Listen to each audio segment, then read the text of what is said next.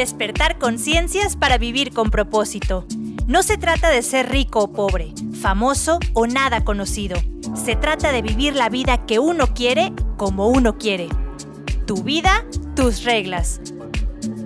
En este espacio radiofónico encontrarás herramientas y contenido temático sobre espiritualidad, salud y nutrición conscientes, conocimiento y educación, crecimiento personal, viajes, arte y comunicación, emprendimiento y negocios. Quiero que vivas tu vida al máximo. Aquí te explicaré cómo. Y juntos nos convertiremos en agentes de cambio para que poco a poco más personas vivan con conciencia y con propósito. Podcast nuevo cada semana. Nos escuchamos.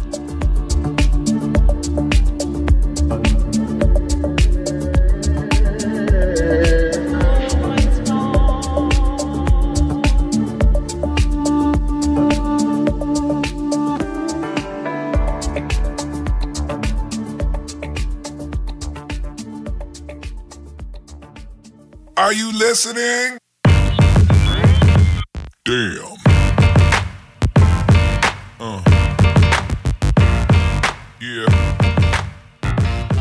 Hola mis amigos, ¿cómo se encuentran en esta ocasión? Me da muchísimo gusto poder saludarlos, espero que estén súper bien.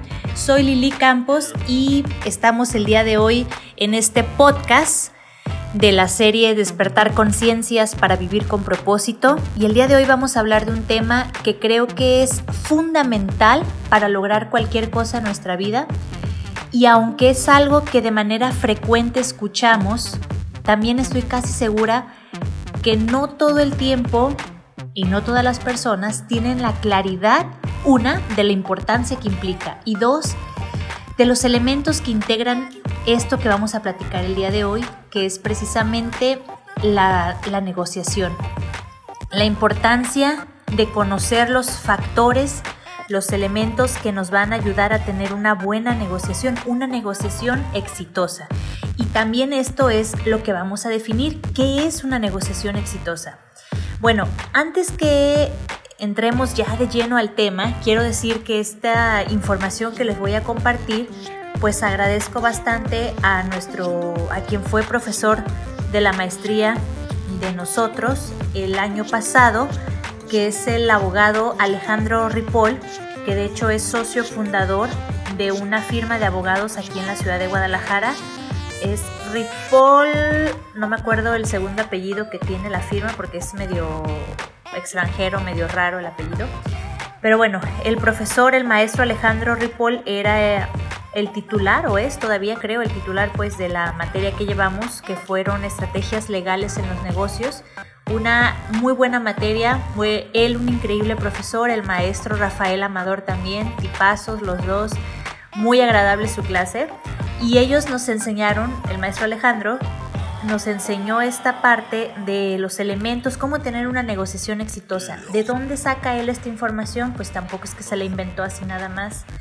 Como abogados, créanme que sí tendrían varios elementos para desarrollar sus propias estrategias y dinámicas, pero no, no fue ese el caso, sino que el maestro Alejandro tomó un curso en Harvard específicamente diseñado sobre el tema de negociaciones y con base al material y la información que él tomó en ese curso, en dicha universidad, es que ya lo aplicó pues a la materia que nosotros llevamos el año pasado.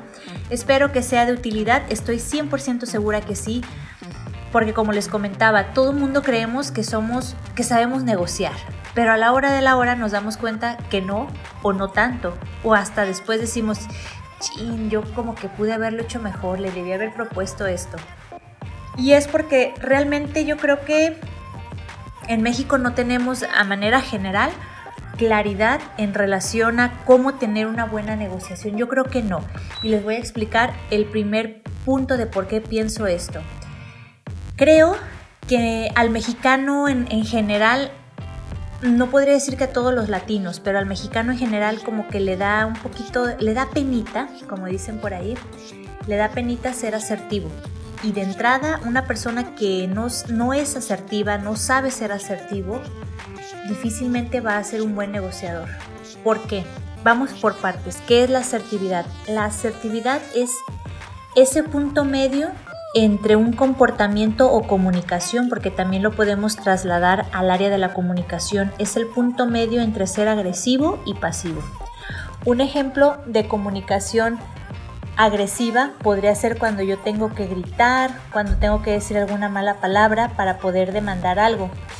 Un ejemplo de comunicación pasiva es cuando simplemente digo que sí, aunque en el fondo no quiero hacerlo o no puedo hacerlo, pero me veo obligado, obligada a decir que sí, porque es como una cuestión de sometimiento. El punto medio en donde yo puedo expresar con claridad lo que quiero, mis necesidades, emociones o deseos, eso es la asertividad. Entonces, bien, esto también se puede trasladar al área de nuestro comportamiento. Es decir, cuando, por ejemplo, hoy en día está también muy sonada esta cuestión del bullying, cuando la gente te hace bullying. Hay personas que se reprimen, nunca ponen, no saben poner límites porque ni siquiera conocen cuáles son sus propios límites. Y lo que pasa es de que dejan que las personas vayan abusando cada vez más, más, más y más, hasta que llega un momento en el que truenan y explota todo y la reacción que tienen ya no es una reacción, o sea, se convierte en una reacción violenta, es totalmente reactiva. ¿Por qué? Porque es la respuesta, toda acción tiene una reacción es la reacción, es la respuesta que hay a esa represión durante tanto tiempo que estuvieron aguantando.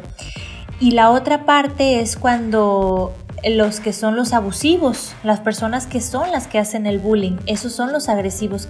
Gente que piensa que mediante el uso de la fuerza verbal o física o de otro tipo, pues hay fuerza, violencia económica también, cuando una persona tiene el control o poder económico sobre alguien más y no sabe como, digamos que no saben mediar la situación. Ellos necesitan de esa agresividad para poder saberse importantes, valiosos o poderosos.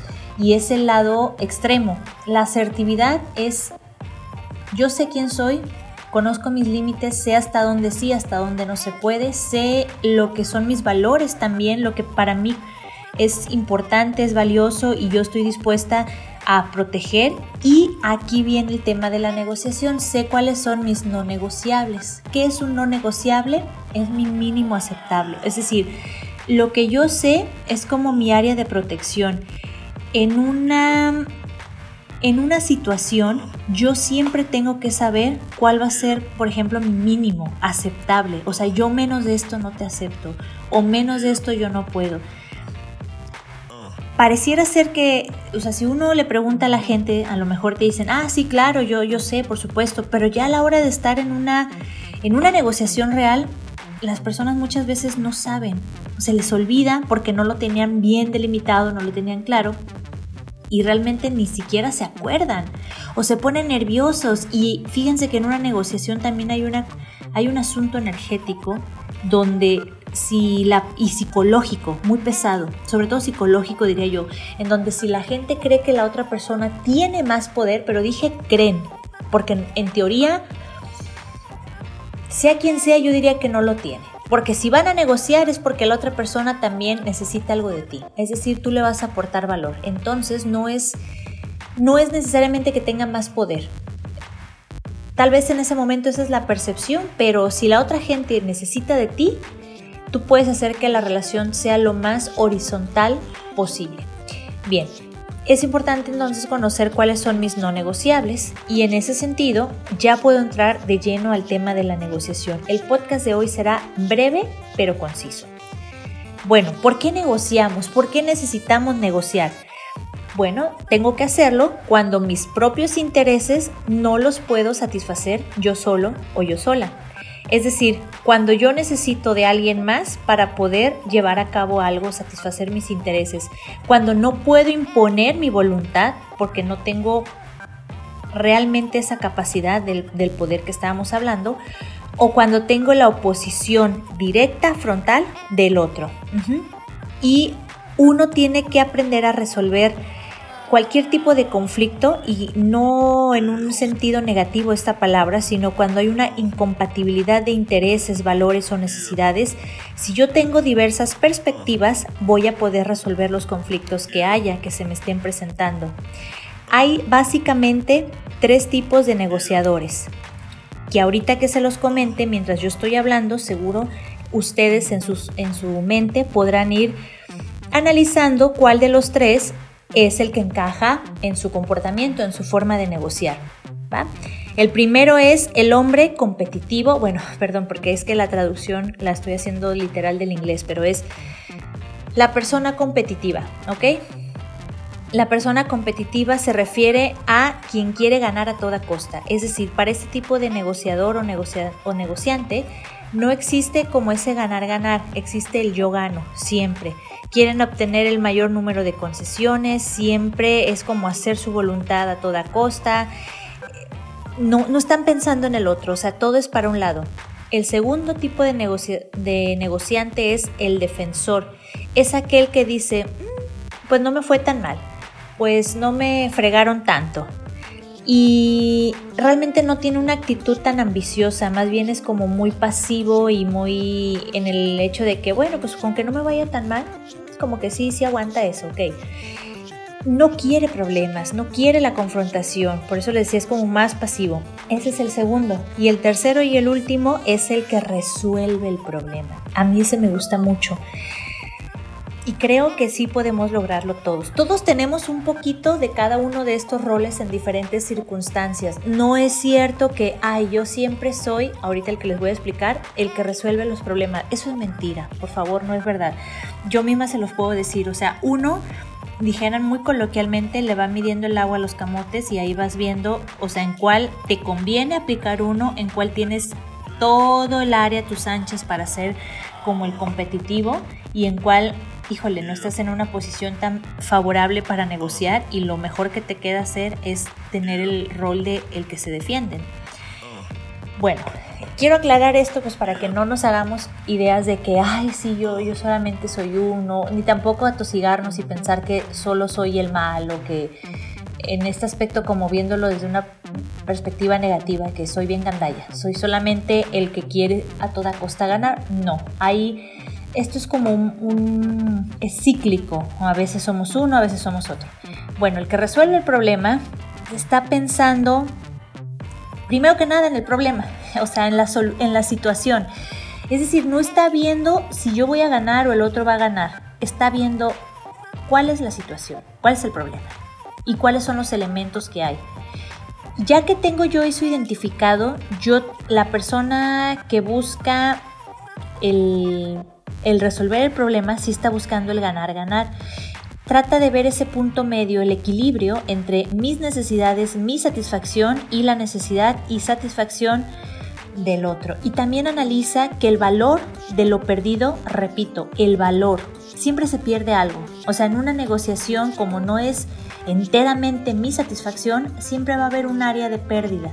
Que esa área de pérdida no sea tan negativa, ciertamente, pero para nadie, o sea, ni, para mí ni para el otro. Y busca mantener la relación. Ojo con esto porque esto es clave para este tipo de negociación, y de, perdón, de negociador o negociante. Busca mantener la relación. Cuando tú sabes que la relación vale más que la situación en sí misma o lo que hay que negociar. Espero que esto sea muy claro porque es el tema central que marca la diferencia, es el diferenciador entre uno y otro. Y bueno, aquí tenemos también que cuando vamos a entrar a una negociación o un acuerdo, necesito yo tener muy en claro, sea cual sea la postura que vaya a adoptar, los de los que acabo de mencionar, yo tengo que tener muy claro cuáles son mis intereses, cuáles son los intereses de la otra persona, pero sobre todo cuáles son mis no negociables. Yo debo de saber mis límites. Si yo no sé cuál es mi mínimo aceptable, estoy fregado, por no decir otra palabra. No, tengo forma, o sea, voy a perder de una u otra manera. ¿Por qué? Porque ¿cómo sé que es lo dignamente aceptable para mí? Voy a perder. Me agarran en un momento de, no de vulnerabilidad, sino cualquier cosa va a ser buena para mí. Y no cualquier cosa es buena para uno. Uno tiene que saber qué tanto.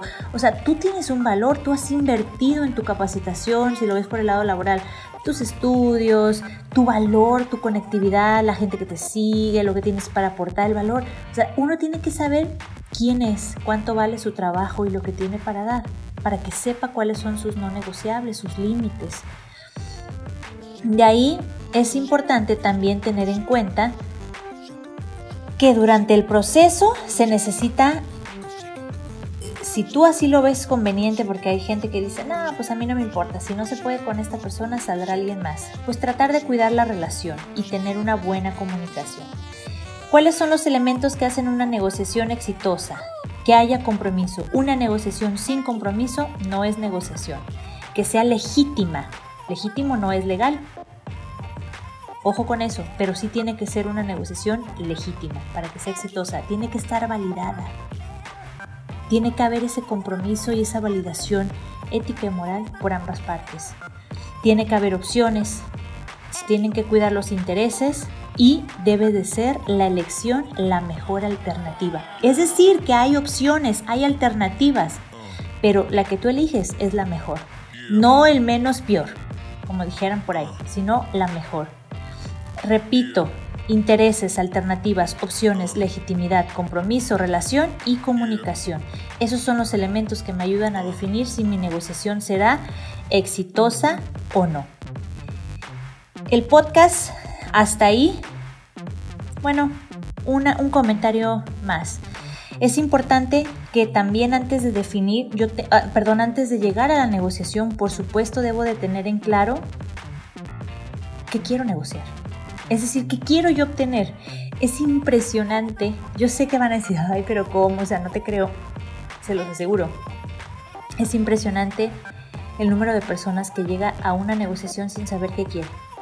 ¿Cómo vas a un encuentro sin saber qué quieres? Es una locura. Es una tontería. Tienes que tener en claro qué quieres, qué necesitas, qué deseas. Pero por favor, por supuesto, tener en claro tus motivaciones, temores, necesidades, preocupaciones, pero vamos, o sea, si queremos ser simples e irnos al grano, necesito saber qué quiero yo lograr con mi negociación, qué quiero yo obtener, qué necesito obtener.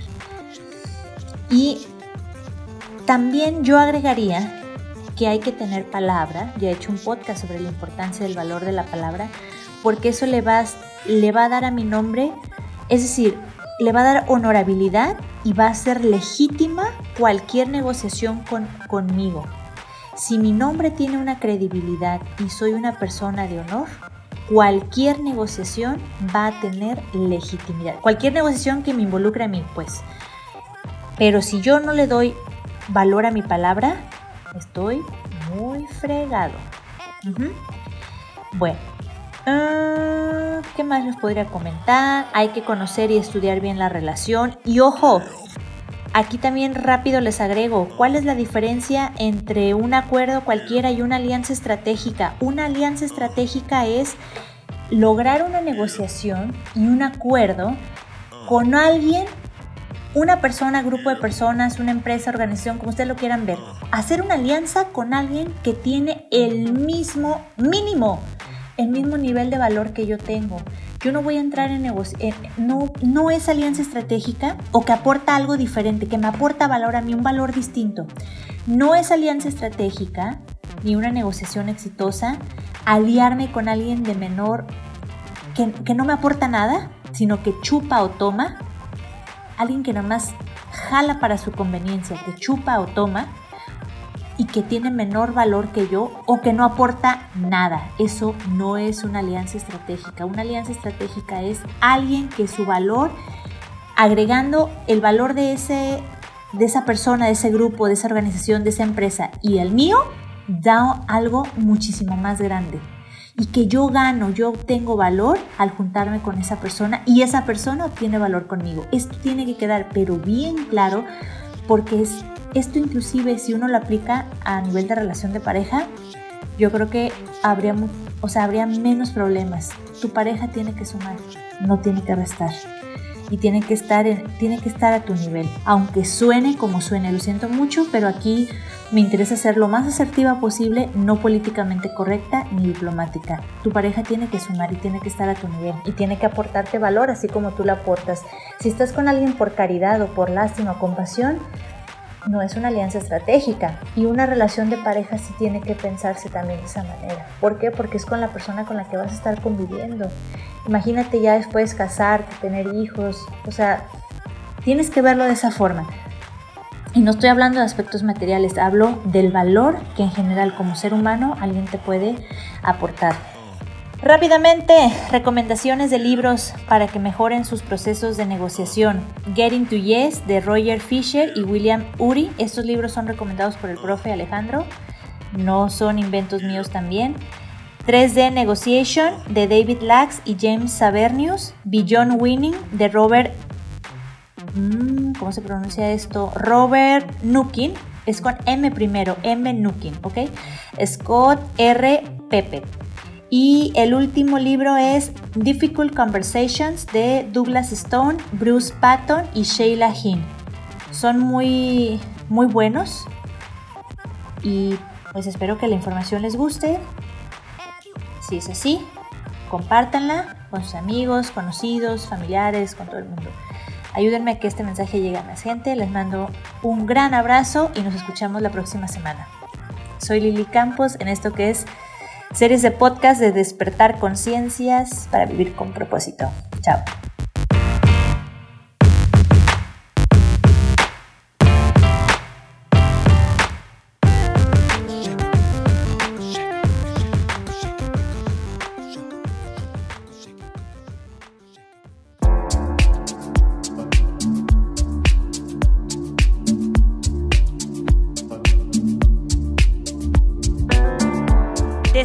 Conciencias para vivir con propósito. Gracias por tu compañía. Nuestra vida vale la pena vivirla. No te conformes ni te limites. Con conocimiento y la gracia del Eterno, todo es posible. Nos escuchamos en el próximo podcast.